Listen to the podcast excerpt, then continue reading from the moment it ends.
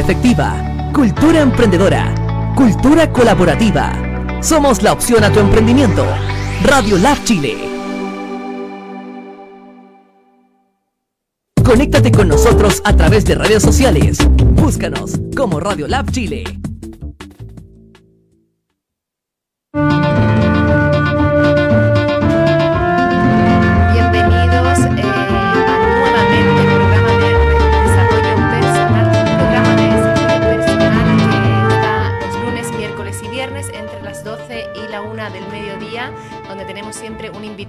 De, con mucho honor, muy honrados, los recibimos aquí para que nos hable de algún tema en el cual eh, se ha desarrollado y nos puede entregar técnicas, eh, información útil para todos nosotros y evolucionar el- en ser más plenos y tener una vida más total.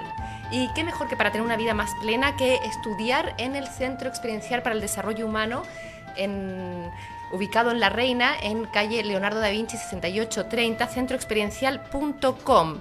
Podéis pedir información en info arroba centroexperiencial.com. El Centro Experiencial ofrece un programa de formación de facilitadores de trabajo grupal en psicología existencial, enfoque humanista transpersonal. Eh, y también ofrece otro programa para ser facilitadores en meditaciones activas y pasivas Osho. Esta formación para ser facilitadores en meditaciones activas y pasivas se desarrollará en noviembre en Santiago de Chile y para ello vendrá Luis Martín Santos desde España, más conocido como Charna, y él hará esta formación reconocida, certificada por la Osho International Meditation Resort de Pune, India. Esto para ser facilitadores, así que tenéis estas dos posibilidades, ser facilitadores de desarrollo en formación para hacer eh, trabajos de grupos en psicología existencial o ser facilitadores en meditaciones. Las dos podéis pedir la información en info arroba centroexperiencial.com y podéis también seguir las redes sociales con Centro Experiencial eh, y Medita Meditaciones Santiago de Chile. Luego, eh, cerca del Cajón del Maipo y otro espacio donde se está desarrollando, se está abriendo un, proyecto para eh, educar y fomentar la ecoregeneración de la madre tierra. Esto es en Centro Chakra. Podéis buscar en Instagram Centro Chakra y también llamar y pedir información al 569-961-98288. Centro Chakra, en el cajón del Maipo, camino a Lagunillas. Podéis ver en las imágenes lo bonito que es y este lugar es un proyecto que se está levantando y que se suma al movimiento de transición de las ecoaldeas ya existentes en todo el planeta. Y damos la bienvenida a este fin de semana que se viene, viernes, em, viernes de, marzo, ya terminando esta semana. Estamos muy, muy contentos, muy contentos aquí en, el programa que recién es la segunda entrevista. Estamos eh, reiniciando, reincorporándonos en, este, en esta nueva temporada. Y. Mm, y habla eh, Jan Liedloff, una mujer autora estadounidense, sobre el concepto del continuum. Y nos dice algo así de que los bebés, para tener un desarrollo físico, mental y emocional óptimo, los bebés necesitan mucho contacto físico con su adulto cuidador, ya sea la madre o un adulto responsable. El colecho hasta que el niño lo necesite y lo quiera. La lactancia a libre demanda, respondiendo a las señales que emite el bebé con su cuerpo. Ser cargado constantemente en brazos. Gracias al porteo o al adulto cuidador puede seguir haciendo sus labores. Todo esto em, es da como frutos un niño que se va desarrollando, una niña más feliz, más pleno, más contento, em, con mejores habilidades. Y para ello hemos traído a una experta en porteo acá en Chile, una maravillosa mujer que lleva un largo camino recorrido y que sigue también formándose y trabajando mucho. Y ella es Catherine Parada Órdenes. Me voy a girar para acá. Bienvenida, Catherine Parada, mamá de dos niños y una niña. Es profesora como primera formación de educación básica, creadora de Portando Amor, marca registrada, que es una marca para, para eh, portabebés, asesora de porteo y necesidades especiales, es monitora comunitaria de lactancia en la Liga Chilena de Lactancia, Dula también, de la red mamatrística, eh, trabaja también como colaboradora en programas de Crece Contigo, diseñando y mejorando la confección de portabebés y otras asesorías del parto seguro e instituciones, a las instituciones públicas y privadas eh, del país. Bienvenida, Katy. Gracias, Fran, por la invitación. La verdad que me siento muy honrada de estar aquí y contigo, sobre todo. Bueno, y con Aromo. Tenemos a Aromo, que yo cuando he visto llegar a este bebé, los que estáis mirando por, por, por el, por Facebook. Por Facebook. Digo, este, este bebé viene con el coronavirus. Luego me has dicho que ha sido tu niña pequeña que te lo, ha, te lo había rayado. Claro. Así que tuve que, que eh, limpiarlo y lo limpié mucho. Ya está muy pálido, pero sigue ahí apoyando a todas las familias para no tomar tanta guaguita. Esa es la función. Bienvenido Aromo. Sí. Aromo, Katy, bienvenidos acá. Primero que nada quiero avisarles a nuestros radiovidentes, a nuestra comunidad nuevamente que esta semana hemos iniciado un concurso. Sí. Un concurso maravilloso que lo está realizando también junto a Piel de Oveja y Portando, Amor, que es tu, tu tienda que que, donde vendes tus portabebés ergonómicos. Entonces, para participar tenéis que seguirnos en Instagram, en Portando Amor, en francoise-sainte María, que vengo a ser yo, y piel de oveja, arroba piel de oveja Chile. Sí. Y entonces podéis, estáis concursando para una piel de oveja como la que veis aquí encima, que es así muy, muy suavecita, muy rica y que sirve mucho, cuando decimos lo del apego, sirve mucho como para, dar, para tú extenderte encima de ella, dar pechuga a tu bebé recién nacido ahí, tu bebé recién nacido va cogiendo el olorcillo de, la, de, la, de esta lanita suave, el olor a la, a la leche materna y se va creando una sensación de apego, ¿no? Y lo mismo con esta, este fular que luego nos vas a, mostrar, así que eso pero no nos vamos a ir más allá.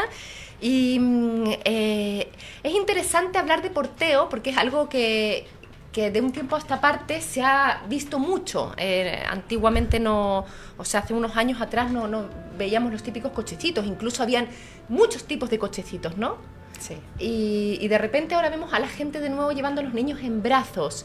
Eh, ¿Cómo resurge, tú crees, eh, esta, esta, nueva, no sé si se llama moda o esta técnica también muy ancestral y antigua? Claro, tú lo has dicho, es, una técnica ancestral, o sea, todas las tribus eh, han porteado a sus bebés en diferentes eh, portabebés creados por ellos, en pieles, en, en madera, en lo que ellos encontraban para poder cargar a sus crías.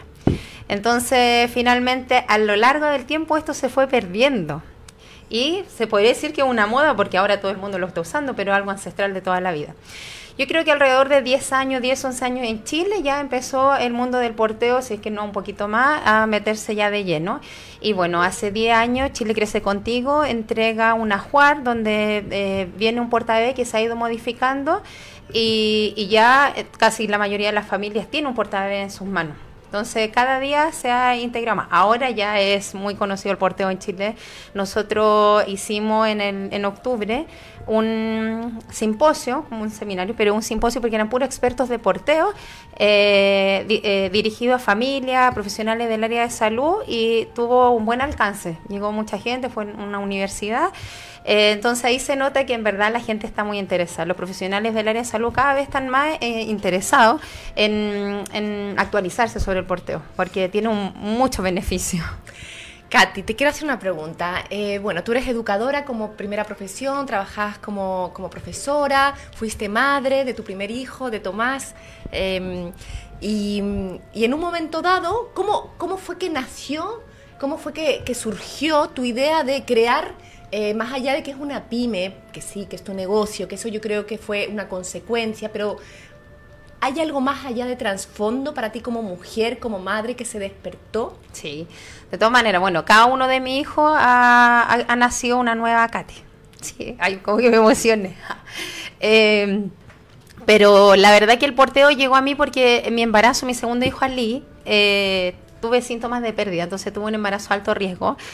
Y estuve en cama y, me dijeron, bueno, tienes que esperar. Espe- Yo le decía esperar que, que, se muera, que nazca, que no, esperar porque puede abortar. Entonces como que yo dije, abortar, o sea, nunca en mi cabeza estuvo, eh, sabía que uno podía perder un bebé, porque nunca estuve relacionada con gente que perdiera bebés. Entonces para mí fue algo muy nuevo. Me cuidé mucho, bueno, Ali llegó a mi vida, eh, tremendo maestro para mí, bueno, igual que todos mis hijos, pero él en especial por muchas cosas, y, y nació con alergia alimentaria. Entonces yo al haber estado casi nueve meses en, en, reposo, cuidando mucho para que él pudiera nacer, eh, después nace con esta alergia alimentaria y yo ya de primera en, en la gestación de Ali yo decidí no volver a trabajar. Yo quería quedarme con él, aparte que entre que, que preguntaba quién lo pudiera cuidar, me salía más caro que yo salir a trabajar. Entonces empecé a ver eh, cómo poder ayudarle a mi hijo, a, a que no tuviera tantos cólicos, que no sufriera tanto, y llegué al, tema del porteo. Y, y me compré un fular y me llegó a la casa y, y yo vi una tela larga y dije, no, pero esto no puede ser así, lo usé súper mal, me lo puse. Y después yo dije, no, esto tiene que ser de otra forma. Y yo soñé con este emprendimiento que ahora yo tengo, yo lo soñé, soñé con el nombre, con Portando Amor, un día desperté diciendo Portando Amor, Portando Amor. Y finalmente yo decidí quedarme criando a mi hijo, eh, a costa de muchas cosas, pero yo no quería que mi hijo pasara por nada, porque como era alérgico alimentario severo, eh, cualquier cosa le podía hacer mal. De hecho, él estuvo hospitalizado varias veces, presentó choque anafiláctico. Entonces, yo tenía muchos miedos de que lo tuviera otra persona. Si estando conmigo le habían pasado cosas, me imaginaba con otras personas. Así que ahí empezó. Bueno, conocí gente maravillosa, eh, que todavía estamos en contacto. De hecho, una de las personas es Paula Barahona, de Buen Crecer, que también es mamá y emprendedora. Y ahora tenemos Casa Matista, que es una casa para emprendedoras, para madres que han dejado de trabajar para criar a su hijo. Y así empezó. Y después terminé estudiando, conocí a Noemí Hervada, la primera española, o sea, la primera mujer en idioma español que tradujo el mundo del porteo. Y, y ahí me puse a, est- a estudiar, a aprender y ya, ya la verdad que estoy... Yo, si tú me preguntáis qué Katy soy desde mi primer hijo hasta ahora, eh, una, una tremenda mujer, una tremenda madre que a, a pesar de todas las adversidades está aquí y, y, supe entender que los hijos vienen a, a, traerte las mejores cosas que tú tienes escondidas, que no eres capaz de verlas. Entonces, finalmente, soy la persona que soy gracias a, a mis hijos. Es interesante lo que compartes, Katy, porque estoy, te escucho y claro, el general de las personas piensan que cuando un- una mujer deja de hacer su vida normal, eh, su rutina, por dedicarse a la crianza, va a dejar de crecer, va a dejar de desarrollarse. Y aquí tú nos demuestras que a ti te sucede algo diferente. Al revés, descubres sin ah, yo me imagino que a lo mejor en un comienzo te pasó, decía, y bueno, que, que fome ahora mi vida, ¿qué hago? Dejé... Y, y- y- y en- de repente se te abrió un camino y desarrollaste un nuevo camino. Sí, De hecho, a mí la gente me decía, pero ¿cómo te vas a quedar en la casa, no trabajar, si te tenés que realizarte como persona? Y en verdad, Fran, yo me siento ultra realizada. Yo he ido a ver hasta mi cantante favorito con mis hijos, con mis tres, la y upa, adelante, atrás, caminando. Eh, he hecho muchas cosas que yo estoy segura que no lo hubiese hecho porque yo tuve, yo fui madre y me hice cada vez más valiente. Yo no tengo miedo. O sea, puede sí que tenga mucho miedo, pero eh, no tengo los miedos que tenía cuando era eh, más joven, sin ser mamá. Así que ahora eh, es súper distinto. O sea, la maternidad, como tú la has llevado desde el lugar que has recorrido, te ha fortalecido ser madre. Sí, ah, o sea, me han pasado muchas cosas difíciles, mis gestaciones fueron súper distintas, la lactancia distinta, eh, entre medio me separé, entonces eh, no ha sido fácil, pero, pero la vida es esta y hay que disfrutarle, vivir el momento, porque yo no sé ni siquiera si ahora voy a llegar a mi casa, entonces mejor dije, yo disfruto, disfruto el ahora, el, el estar contigo, el tocar, el conversar y, y ya después llego a mi casa a ver qué pasa, pero, pero no ha sido fácil, o sea, que la gente no vaya a creer que, ah, que ha tenido todo, no, la verdad que ha sido muy duro, o sea, del momento yo de haberme separado fue una decisión súper difícil porque ahora tú llevas la casa en, económicamente y emocionalmente. Entonces es como más difícil, pero tengo mucha red de apoyo, aprendí a pedir ayuda, que es súper importante en la maternidad porque las mujeres podemos, sí podemos hacer todo, pero a costa de que a costa de que en la noche ya no dar más. Entonces es súper importante eh, saber pedir ayuda, pedir, me puede, no sé, traer agua o me puedes comprar el pan o cosas tan simples, pero es mucho más fácil después. Bueno, Jan Yelov, que eh, creo que un gran referente dentro de lo que es el Continuum, tú también estudiaste para ser certificada en Continuum, eh, postula que eh, claro, antiguamente o las comunidades indígenas eh, los bebés se criaban y desarrollaban en comunidades. Entonces no había una madre eh, que era la, dedicada a la crianza, sino que también estaban los abuelos, los viejitos, todos, todos estaban a cargo y si veían a un niño que estaba en peligro, que podía tener un, accidente, todos intervenían. No era que la madre se llevaba toda la carga, que es lo que nos pasa hoy en día, que este sistema ha construido que seamos individualistas, cada uno en su propia casa, donde ya lo hemos hablado en otras ocasiones, acá últimamente se está hablando mucho, donde no conocemos ni al vecino. Entonces, eh, es difícil ser madre, luego como tú mencionas, muchas mujeres son madres solas o bueno, después se separan y criar un hijo, dos, tres solas con todo lo que conlleva no es fácil. Y pedir ayuda y armar red es muy importante. Bueno, yo, yo pedí ayuda, o sea, yo mi, papá y mi mamá son mi, pilar fundamental en, en, lo que es cuidarme a los chicos cuando yo tengo que trabajar, eh, mis hermanos, en tema, no sé, de repente falta algo, o, y mis amigas, o sea, yo tengo a mis amigas antiguas de, cuando estudié eh, o amigas que te hiciste en la vida, pero yo tengo amigas que la amo con todo mi corazón, las quiero mucho, pero yo tengo amigas nuevas. Yo fui mamá y todas mis amigas llegaron nuevas porque son eh, amigas que fueron madres también. Entonces, de repente uno cree que a ti nomás te está pasando y finalmente nos pasa a todas las mamás lo mismo. O sea, no podemos ir al baño, no dormimos bien, no, con suerte nos lavamos los dientes. Entonces, cuando te encontré con otra mamá que le pasa lo mismo, decís, ah, ya, en verdad no me estaba volviendo tan loca. O sea, tú podrías decir que en tu proceso de ser madre ocurrió una transformación en ti interna eh, como mujer que mencionabas antes, te empoderó. Eh, hubo, un antes y un después de Katy. Incluso lo mencionas que con cada maternidad. Sí, sí.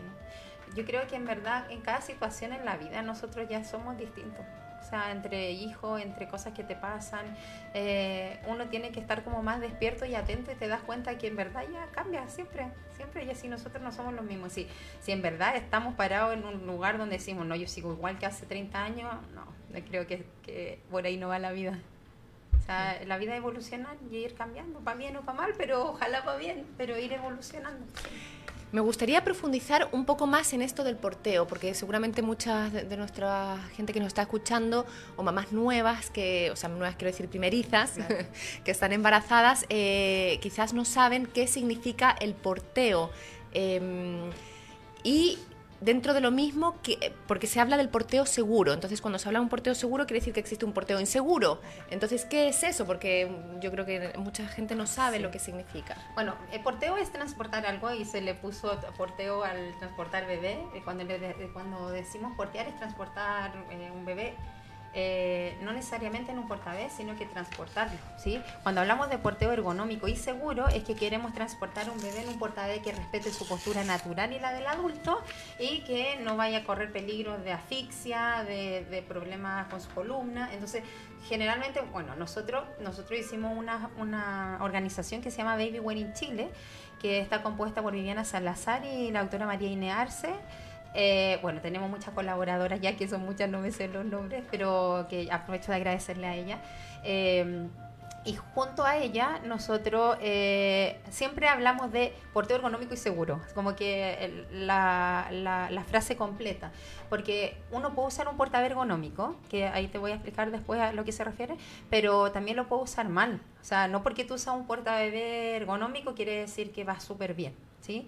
Eh, va, va, mal para el bebé, estamos para hablando. Y también para el adulto. Y también para el adulto. Generalmente cuando uno es mamá es como que uno no se cuida, piensa solo en el bebé, que esté bien, que y hay uno y después termináis en la noche y no sabéis cómo estáis durmiendo, mudáis así, dais teta así, eh, porteáis cómo salga, entonces finalmente nosotros tenemos que cuidarnos porque para que un hijo esté bien, una mamá tiene que estar bien. o sea, el autocuidado, el recordarse uno mismo. Sí, que, y que nos cuide, ojalá todo el mundo. Si nosotros cuando tenemos un hijo somos unas diosas, acabamos de dar vida y, y estamos tan solitarias, tan, la maternidad está súper abandonada.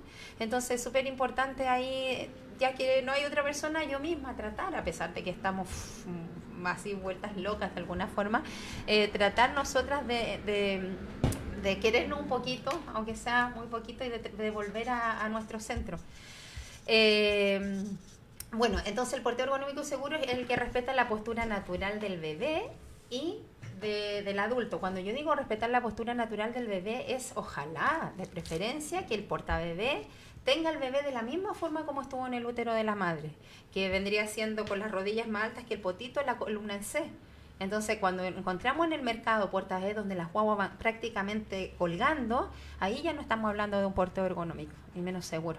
Eh, si tú quieres un portabebé no ergonómico o un portabebé no seguro... ¿Qué es lo que sucede eh, si una madre compra estos portabebés o le regalan o ya. ha llegado a sus manos un portabebé que ya no sabe y dice, ah, este es estupendo, y pone al bebé en esta condición que queda como colgando ¿Qué puede suceder? ¿Qué le sucede al bebé y qué le sucede a la madre? Bueno, lo primero que quiero decir que no es algo terrible, que quememos esos portabebés y que, que pobre mamá, pobre bebé. No, ¿por qué? Porque finalmente ese portabebé cumple una función más importante que es el contacto.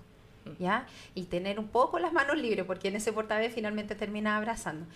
Eh, lo que sí tiene muchas desventajas. Y, uno cuando es madre, o en la, paternidad en general, maternidad, eh, tiene que simplificar un poco la vida para que no sea tan terrible. Entonces, al portear, si tú tienes las manos libres, para mí es el gran regalo en la maternidad, eh, maravilloso. Y en estos tipos de portaves que Noemí le puso colgona, le llama colgona porque finalmente los bebés quedan colgando, primero los bebés quedan cargando su propio peso lo más pesado que tienen las guaguas es la cabeza. Entonces, si están recto, la columna y la cadera está todo el rato tratando de equilibrar ese peso, que es la cabeza.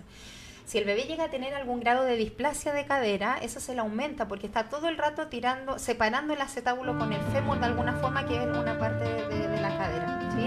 Eh, no respeta la postura de la guagua porque va recta.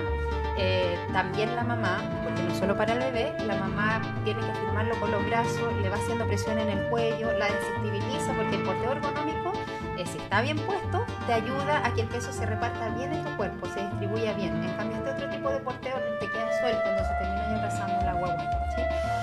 Entonces, finalmente, el portear tiene tantos beneficios que lo ideal es que ocupemos algo que nos ayude a tener todos esos beneficios porque finalmente, bueno, si no hay porta bebé, yo mil veces prefiero que la mamá vaya en una colgona que vaya en la huevo en el coche todo el día.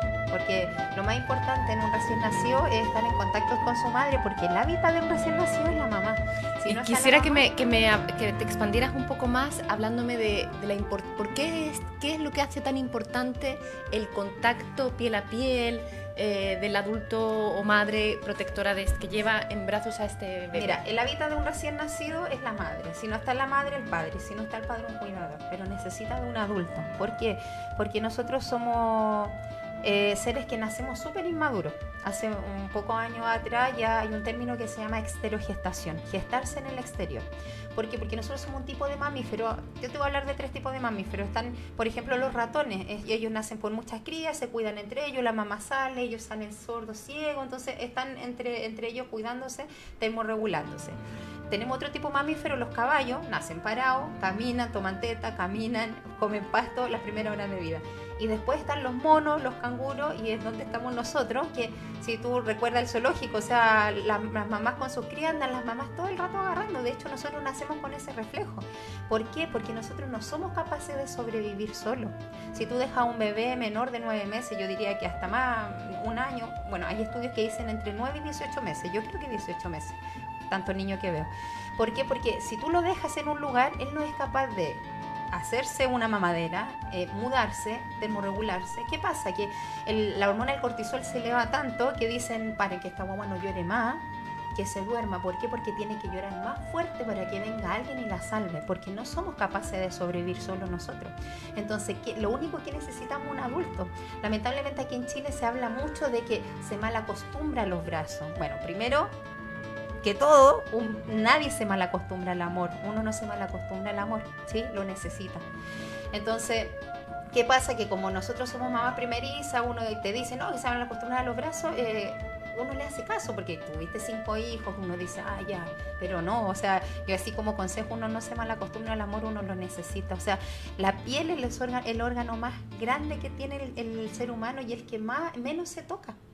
O sea, la gente como que hola y, a veces un abracito, un beso, pero por eso a los bebés es tan importante hacerle masaje, tocarlo, porque necesitamos que ellos sepan que toda esa parte desde la cabeza hasta el punto del pie tiene, tiene movimiento, e- existe, es piel. Entonces es súper importante que uno esté, ojalá lo más posible, con la guagua en brazo. O sea, en brazo cumple la función. Si queremos ¿Y qué pasa con, claro, con respecto a eso? Te dice, te dice un adulto, pero ¿cómo voy a cocinar, hacer las cosas de la casa? No puedo tener al niño en brazos, habrá que dejarlo en su cunita o en esas Claro. sillitas y yo así puedo hacer las cosas de la casa. ¿Es posible eh, complementar, llevar al niño en brazos y, y- y al niño en brazos? ¿Le gustará esto de estar en brazos haciendo para arriba, para abajo, haciendo las cosas de la casa? Sí, la verdad que el, el porteo te ayuda a eso, a seguir haciendo la vida que tenemos, que hay que seguir funcionando. Eh, y el porteo ergonómico te ayuda mucho más, porque la guagua te queda pegada en el cuerpo, es como que se distribuye en el fular, queda como si estuviera gestando de nuevo, como si estuviera en el útero. Entonces, finalmente ahí se va cumpliendo la función. ¿Por qué? Porque está en el pecho materno de la madre, se está termorregulando, está en contacto, está oliendo, se sincroniza con los latidos cardíacos. En caso de que tuviera un grado de displasia, se las corrige si está bien puesta su, su pelvis. Entonces, finalmente eh, se puede seguir cumpliendo esto de tener a la guagua, ojalá eh, hasta los nueve meses, lo más que se pueda. Dice Daniel Love nuevamente, volviendo a este gran libro, El concepto del continuum, que ojalá lo, lean todas las mujeres que están embarazadas y van a dar a luz a su primer hijo, segundo. Eh, dice que los, efectivamente, como tú dices, los bebés, eh, un bebé que va en porteo se adapta al cuerpo que le está porteando y según la manera, porque estos portabebés ergonómicos tú los puedes llevar a veces atrás, a veces adelante, a veces en un lado. Eh, entonces se, se van acoplando y eso genera después en el bebé que va haciendo más flexibilidad, lo va haciendo más flexible en la vida, Sí. eh, motrizmente. Y el hecho de estar con un cuerpo que, que, vi- que está moviéndose también lo hace estar más vivo. Eh, versus lo que vendría a ser dejarlo, que es lo que solemos hacer, dejarlo en, un- en una sillita, en un cochecito, para que esté tranquilo y que duerma, y eso al final le provoca más ansiedad, porque no ve nada, porque No huele, no toca. Claro. Sí, sí, es así. La verdad que cuando los niños son porteados, eh, la mayoría son mucho más sociables, porque como están a la altura de tu cara, aprenden a hablar más rápido o a, expresarse más rápido. Por ejemplo, una de las gran ventajas que tiene el porteo es que, por ejemplo, si hubiese un bombazo o un ruido, la guagua, ¿qué pasaría si va conmigo? Lo siente, se asusta, pero te ve la cara y dice, ya estoy con mi mamá, estoy tranquila, o con mi papá o con un adulto. Y lo olvido. En cambio, en un coche es pa y tengo que ver eh, qué pasa, qué es ese sonido, lloro, me asusto. Eh, Entonces, por ese lado también es mucho mejor el porteo o tenerlo en brazo, en verdad. Y cuéntame un poco sobre la relación o el vínculo que hay entre el porteo y eh, la lactancia, la libre demanda también. Bueno, o sea, portear es tener ahí el envase directo. Es maravilloso. Primero, Tener la botella de, de leche. Claro, ahí. leche materna. Sí, de la, la gran cantidad de, de portales que existen, o sea, aquí en Chile se ocupan cuatro, pero hay muchos tipos de portabebé. Eh, ¿Tienen alguna técnica o eh, algún, alguna forma para poder soltarlo y que la guagua quede a la altura del pecho? Porque, del pecho, porque las mamás somos todas de distintas estaturas y de, de distintas contexturas. Entonces, ¿cómo hacemos para sacar la pechuga ahí? Bueno, es súper simple, se suelta un poco el portabebé y ojalá con ropa aquí bien descubierta o poleras de lactancia eh, y es más simple llegar y, y- y dar teta. Y al estar en, en contacto con el bebé y la mamá, el olor, la mamá produce más oxitocina, entonces al estar oliendo es más, más fácil que baje la, la calidad de, o sea, la cantidad de leche y suba la calidad de leche porque está todo el rato ahí. El olorcito del bebé eh, es maravilloso. Entonces, finalmente es mucho más simple sacarse la pechuga y dar ahí a libre demanda todo lo que quiera, porque uno puede portear todo el tiempo que quiera, no hay límite. Porque lo va sacando, lo saca para dormir en la noche, lo saca para mudar. Entonces no es que la gente cree que uno va a estar 24 horas del día porteando, no. O sea, pueden que sean 8, 12 horas, pero 24 horas no, es una locura. La lactancia materna también ha tenido un auge en estos últimos años. Eh, antes eh, los se daba en general leche de fórmula y era muy extraño ver a mujeres dando eh, pechuga, teta en, en la ciudad. Yo ahora, antes era incluso discriminado. Eh, era como una cosa que era mal vista también socialmente. Era, ay, qué, ordinaria, dando pechuga. Y, hoy en día... eh, tú lo ves, yo lo veo en el metro, lo veo en la calle, que es algo creo que ayuda a eso porque también ayuda a otras madres que quizás van a, o sea, a otras mujeres que van a ser madres porque lo empiezan a naturalizar. Creo que también ayuda con respecto al, patriarcado, a, la, a, la, a la prostitución, a la pornografía, de que si empezamos a ver las tetas más continuamente ya deja de ser algo sexual porque lo vemos como un alimento, que en el fondo eso es. Sí, así Tú es. como monitora de lactancia, ¿qué, me- qué podrías aportar a la comunidad nuevamente que nos está aquí escuchando? Estamos aquí con Catherine Parada, creadora de Portando Amor, marca registrada, que son portabebés ergonómicos para fortalecer el apego eh, a las madres en, su, en la crianza natural. Bueno, el tema de la lactancia eh, sigue siendo tabú para muchos doctores, o sea, falta harto de actualización, pero cada vez eh, es más, o sea, ya en verdad que la gente ya está dando más teta en la calle, o no sé si uno se está fijando más porque ya da teta, pero sí es verdad. eh, lo que el problema es que eh, mucha gente del área de salud a ti te dice, no, que tu leche no te alimenta. Y claro, eres del área de salud y tú le crees al área de salud. Pero ¿Es un mito entonces que hay, que hay mm, te- tetas o leches buenas? Tengo mala leche, No, como gente, no, es que yo, yo tengo, soy... Es un mito.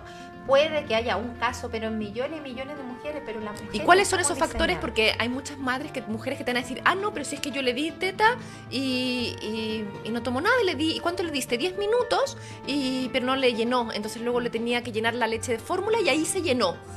Bueno, ¿Qué me puedes decir Lo frente que a pasa eso? es que, mm, bueno, muchos especialistas te dicen que cada cuatro horas, que media hora por, por pechuga y todo. Bueno, hay guaguas que toman cada media, cada una hora. No toman cada cuatro horas. Lo que pasa es que ahí no pueden pasar cuatro horas. Ese es como el cuatro horas. No puede pasar cuatro horas que un bebé no se alimente. Eh, yo, invito a las mamás a, que, están gestando o que quieren tener algún bebé a informarse antes sobre la lactancia. ¿Por qué? Porque eh, uno cree que es súper fácil. Como que te pone a la guagua y ay, li- feliz, listo. Como la de la revista que sale feliz dando teta. No, no es tan así porque, eh, o sea, estás recién parida, te pasan una guagua y te dicen eres responsable de este bebé y te la tratas de poner. Las guaguas vienen cansadas, si es que eh, hubo ahí alguna intervención, vienen todavía medias dormidas. eh, bebés tienen la boca más chica, las pechugas más distintas. Todas las mujeres pueden dar teta, aunque tengan, por ejemplo, pezón invertido. Eh, ¿Por qué? Porque el bebé se agarra de la areola, no del pezón. Entonces, ya cuando alguien te dice tienes que hacerte el pezón, y ahí estamos mal. Hay que buscar otro tipo de especialista. Y Que existen asesoras de lactancia, Existen monitores. mucho, o sea, monitora, eh, asesora, yo, bueno, yo a- aquí a ojo cerrado, a la doctora María Inearse, eh, ella es especialista en lactancia, eh, ve hasta casos especiales, así como esto, labio viporino, todo, o sea, al final eh, se puede relactar, se puede de todas las formas dar lactancia materna. Entonces, yo invito a las mamás a que se informen antes de, la, de, de tener a sus bebés, para que después no sea tan, tan caótico.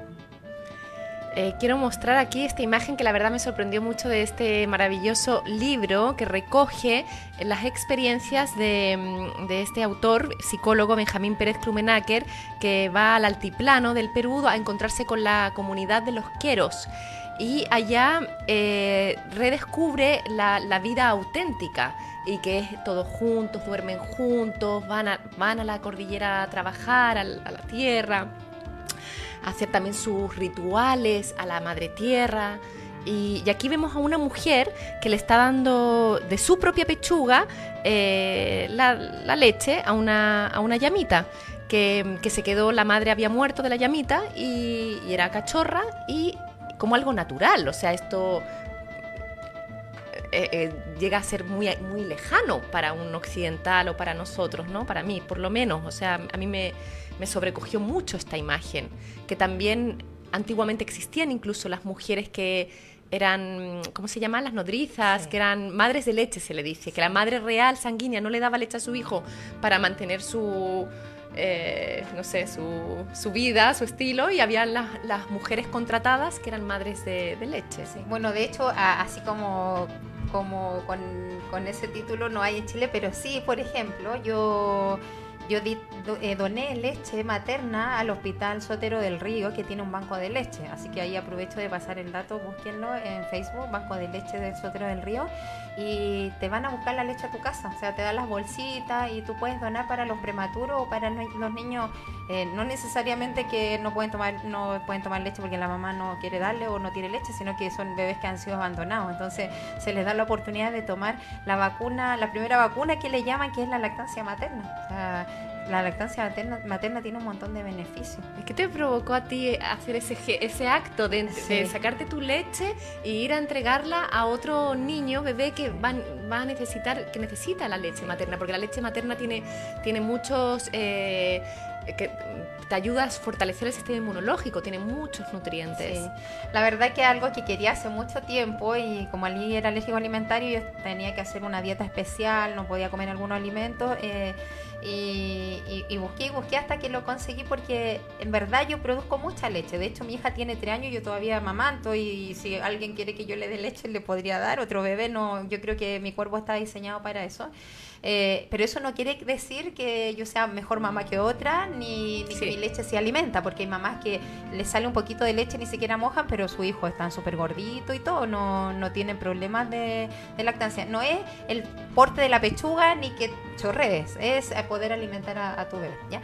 Bueno, y fue maravilloso esa experiencia para mí, porque... Eh, si tienes, hay que compartirlo. O sea, es tan fácil. Igual era agotador porque yo le daba teta a la Liz y a la Lucía y mientras le daba uno me sacaba y lo mandaba, era una bolsita que tú juntabas ahí diario. Pero, pero yo me, me hice, me, me, eso me hizo muy feliz en verdad. Si es muy curioso porque el ser humano está condicionado a tal manera que eh, cuando escuchamos historias así que yo encuentro que están llenas de amor, que de generosidad, eh, seguramente muchas mujeres o personas que dicen, ay, qué asco, ay, no sé qué, ay, pero probaste tu propia leche, pero qué asco. Y tomamos la leche de, de una vaca que... Ni siquiera sabemos dónde tuvo la... No, y que ha pasado por procesadoras, bueno, nos llega en una cajita muy bonita con una publicidad y eso no nos da asco. Y la propia leche tuya, de ti como mujer, te da asco. Sí. O sea, me pregunto yo cuánto la mujer tenemos que que abrazarnos, querernos, volver a tener el contacto con nuestra propia naturaleza para aceptar, querer y, no también y, y, cuidar la palabra cuando estamos con otra madre que, que, hace lo que tú has hecho y de repente también eh, hacer un juicio abierto. En eh, la maternidad pasa mucho eso, porque uno también es buena mamá por dar mamadera y no dar teta, o sea, también. no dejas de ser mala, mala madre. Lo ideal es que uno se informe y tenga, porque tiene un montón de beneficios, no lavas mamadera, es gratis, o sea, es maravilloso, pero uno siempre es buena mamá, o sea, uno trata de hacer lo que puede, no porque portes o porque le desteta o porque sean todas las modas que hay cada vez más, eres mejor mamá. Al final, que tú quieras a tu hijo, yo creo que eso es lo mejor del mundo, eres la mejor mamá del mundo. Aparte que los hijos no eligen y, y, y qué mejor mamá que la que le tocó. pues Si uno hace lo que puede, ¿verdad? No hay escuela para padres. Eso es verdad, no hay escuela para padres, pero hoy en día, por suerte, estamos llenos de información, Internet nos regala, yo creo que esa es la maravilla de Internet bien usado, Sí, es que tenemos, están las redes, están los blogs, están eh, los espacios de, de comunidad, de... Ah, mira, qué bueno que dijiste sí. eso porque se me estaba pasando. Yo eh, pertenezco a, o- a- a otra agrupación, todo relacionado a maternidad que me gusta mucho, que se llama Tetarte, el arte de amamantar. Y este 15 de marzo, este domingo, eh, a las 12, de 12 a 16 horas, es la fotografía masiva de madre amamantando con, a sus bebés, donde van a ver charlas gratis, totalmente gratis en la universidad, en la biblioteca de Santiago. Eh, y tienen que ir las mujeres de negro y los bebés de blanco y se saca una foto masiva, que no solo en Chile, ya hay 42 localidades, hay como 5 Y- y- países. ¿Cuál es el objetivo de hacer esto? ¿Por qué se realiza este día? ¿Qué, qué se logra? ¿Qué Es se para busca visibilizar, la, la- eh, visibilizar perdón, la lactancia materna, que la verdad que entre, entre mujeres podemos, o sea, es tan, es tan maravilloso estar dando teta a la otra mujer y que no te está mirando, uy, se te ve las tetas. Sí. Es, es- es tan maravilloso, entonces, ese Es normalizar algo que en verdad es normal y que se ocultó, se escondió. La mujer cuando tenía que dar pechuga se escondía en la casa, se iba en donde estaba, se tenía que ir a la habitación, etcétera.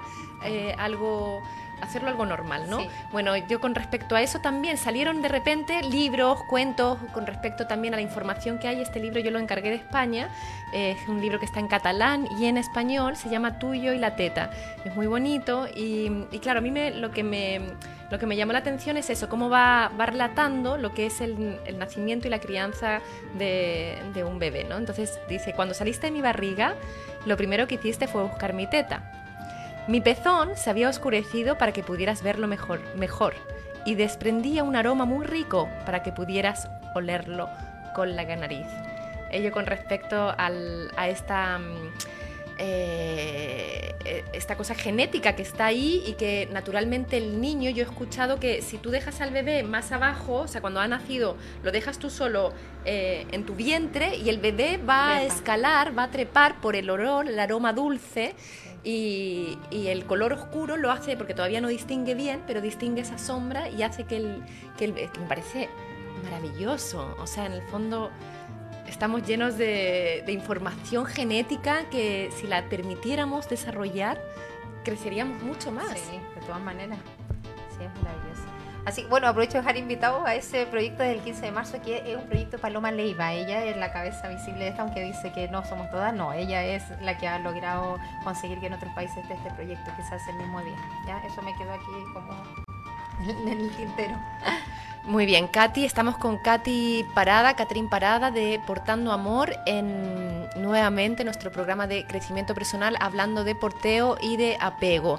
Y em, les recuerdo que estamos lanzando un concurso junto a Piel de Oveja Chile y Portando Amor, donde está toda la información en, en los Instagrams de Piel de Oveja, de Radio Lab Chile y de Portando Amor. Ahí podéis ver que- cuáles son las, eh, los pasos a seguir y esto, el ganador ganadora, o sea, la ganadora, aquí nos digo ganadores, o bueno, también puede, consu- puede concursar un padre. Eh, poder- una persona se va a ganar la piel de oveja y otra persona se va a ganar eh, la bandolera El y apro- el fular. Y aprovechando que tenemos aquí el fular y tenemos a Aromo, eh, me gustaría, Katy, si nos puedes mostrar cómo, cómo funciona eh, esta bandolera conjunto con Fular. Aromo, con el fular. y yo recojo Aromo mientras, Sí. Te lo tomo en brazos. Voy a tener Sí. aquí. Uy, joder, cómo pesa. Sí, pesa como un bebé real. Me estás bromeando. Sí, se mueve la cabeza. Es como un bebé real, solo que no come y no hay que mudarlo. No y me lo puedo creer, Aromo. Sí. Oye, aprovecho de contarles que, bueno, yo trabajo haciendo asesoría a domicilio, también hago talleres, eh, por si quieren me pueden buscar en las redes sociales. Eh, pero también este año llega la Escuela Internacional de Porteo en Chile, que es de mi profesora Noemí Hervada, y empiezan las clases ya ahora en marzo, por si a ustedes les gustaría hacer este trabajo, que para mí esto es mi trabajo, yo de esto vivo yo y mis hijos, y es un trabajo que amo mucho, así que si a ustedes les gustaría eh, buscar información, pueden verlo en arroba portando amor en Instagram. Y ahora Katy, de Portando Amor, nos va a mostrar cómo funciona esta, este fular. Bueno, idealmente... Me gustaría que hicieras, ya que me corregiste, porque yo dije Ah. bandolera, eh, porque yo le llamo a todas bandoleras. Sí. O no lo sé, como que yo no veo una distinción entre uno y otro. Quisiera que a lo mejor a otras madres que nos están escuchando también no saben qué es, cuál es la diferencia entre un fular, una bandolera, Es un portabebé, qué sé yo. Existen distintos, muchos, pero acá en Chile se habla del fular, la bandolera, el meitai y la mochila ergonómica. Ese es como el orden, ojalá también idealmente que un bebé eh, podría usar. Fular y bandolera se recomienda mucho los primeros seis meses porque es una tela que sostiene al bebé punto por punto. No es eh, un portabebé prearmado que tú lo pones y te quedó como era el portabebé. Entonces tú lo vas adaptando. Y después tenemos la bandolera y, eh, o sea, la bandolera que se usa en un puro hombro para el bebé sigue siendo ideal, lo más óptimo, pero para el adulto mucho rato porteando le carga el hombro, solo un hombro. Y después tenemos el Meitai, que originalmente su nombre es Meidai, pero llegó a Chile y se le cambió. Y la mochila ergonómica, que es la que se usa después. ¿Sí? Sí. Ya, entonces, lo uso, lo pondré. Busca la etiqueta. Una, es una tela larga y uno dice, ay, qué tela ya, pero esta tela tiene un montón de beneficios, ¿sí? Lo ideal es que la etiqueta esté en el centro del fular, no usar cadenas ni nada que le pueda hacer daño en la cara al bebé y de preferencia anudarnos el pelo para no agarrarlo, ¿sí? Se cruza por detrás de la espalda y se sube hacia los hombros. Cuando ya está acá, recogemos esto como si fuera una especie de cinturón. Aquí y vamos por el bebé. Entonces tomamos a nuestro bebé. Aromo. Sí. Idealmente a la altura de un beso. Igual es relativo porque hay mamás que son muy bajitas y tendrían que usar al bebé casi los tobillos. Entonces es súper relativo eso. Lo que sí, nunca más abajo. Al menos que yo esté dando tetita. ¿sí? Entonces a la altura de un beso para no golpearlo con el mentón. Subimos los bracitos. Si es- eh, está recién nacido, la postura va a ser natural. Colocamos tela debajo de la rodilla y con una mano subimos la tela y con la otra afirmamos a nuestro bebé. Siempre dejamos tela a la altura de la cabeza para afirmar, ¿sí? Todo lo que sobra lo meto debajo del potito y así ayuda a bascular su pelvis y mantener su postura natural. Luego agarro uno de las tiras y la otra. Como este es un fular semi-elasticado, tiene mucha elasticidad, eh, lo puedo agarrar por completo, pero si fuera un fular rígido tendría que ajustarlo zona por zona, ¿ya? Que sería así, así y así. Como ya aquí está elasticado, lo tomamos eh, de los dos brazos, siempre despegar del cuello, no en el cuello, porque si no te hace presión.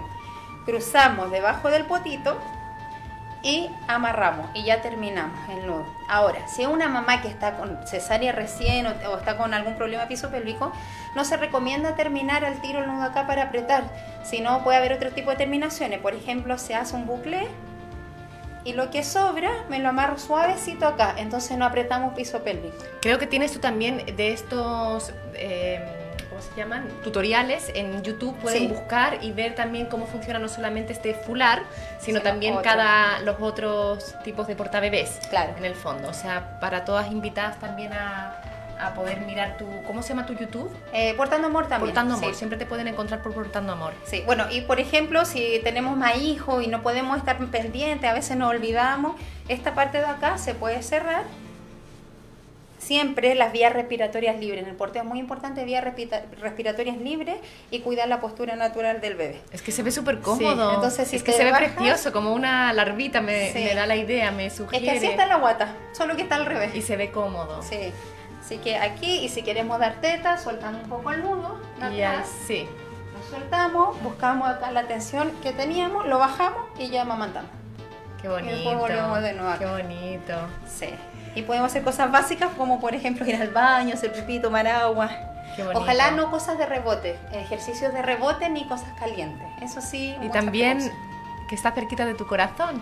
Sí, y tú lo hueles ahí, no se te va. El aroma ya tiene su olor, ahí es mi, ter- es mi cuarto hijo, en verdad, el aroma. lo he porteado tanto. Katy, ya vamos a ir finalizando el programa y te quiero invitar en este momento a, mm, a junto a Aromo, tu cuarto hijo, que enciendas esta velita enviando un mensaje a nuestra comunidad nuevamente. Ya. Eh, antes de eso, ¿puedo mandar un saludo? Es que yo tengo Sí, un grupo claro. de WhatsApp de todas las mamás que yo he asesorado, que son Ya. alrededor de 50 mamás este último tiempo, y le iba a mandar este cariñito para ella, que vamos, que se puede, un grupo. WhatsApp maravilloso, porque a todas nos pasa lo mismo. Así que hartos cariños para ella. Eh, bueno, mi mensaje es que... eh, los bebés no se mal acostumbran a los brazos Eh, y lo- nosotros los seres humanos no nos mal acostumbramos al amor, lo necesitamos, necesitamos el contacto. Y, y eso en verdad, eh, disfrutar el día a día, el tocarnos, el mirarnos al ojo, el abrazarnos y, y, y- y sentir, disfrutar y vibrar en, en el amor que está aquí. Es solo eso. Así que ese es mi mensaje. Gracias. Muchas gracias, Katy.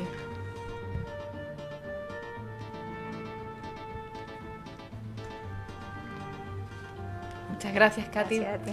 Y a toda nuestra comunidad nuevamente, gracias por haber participado de este precioso programa. Nos entregaste mucha información muy valiosa con Katy Parada de Portando Amor.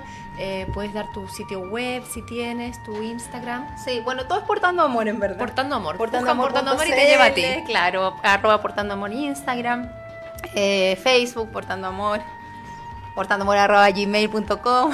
O sea, Perfecto, sí. portando amor. El amor nunca, nunca sobra, al revés, nunca es demasiado. El amor siempre es algo que necesitamos todos los seres humanos, los bebés, nosotros, mujeres. Sí. Como bien mencionaste, sobre todo cuando acabamos de dar a luz y ojalá tener más empatía con las mujeres que están en este proceso desde el embarazo hasta la crianza, ¿no? Como Sí. de entender y ayudarnos. Exactamente. Sororidad. Eso. Pues eso, nos vemos lunes, miércoles y viernes. Este lunes vamos a traer a Alfredo Molina, eh, director de Medita Chile. Vamos a hablar de este libro, Sati, Meditación en Acción. Así que no os lo perdáis y el próximo viernes estará también con nosotros Chilei Mora con un nuevo libro que mm, ahí os contaré cuál es. Newen, Newen se llama. Eso, así que nos estamos viendo el lunes a las 12 pm y gracias por seguirnos. Gracias.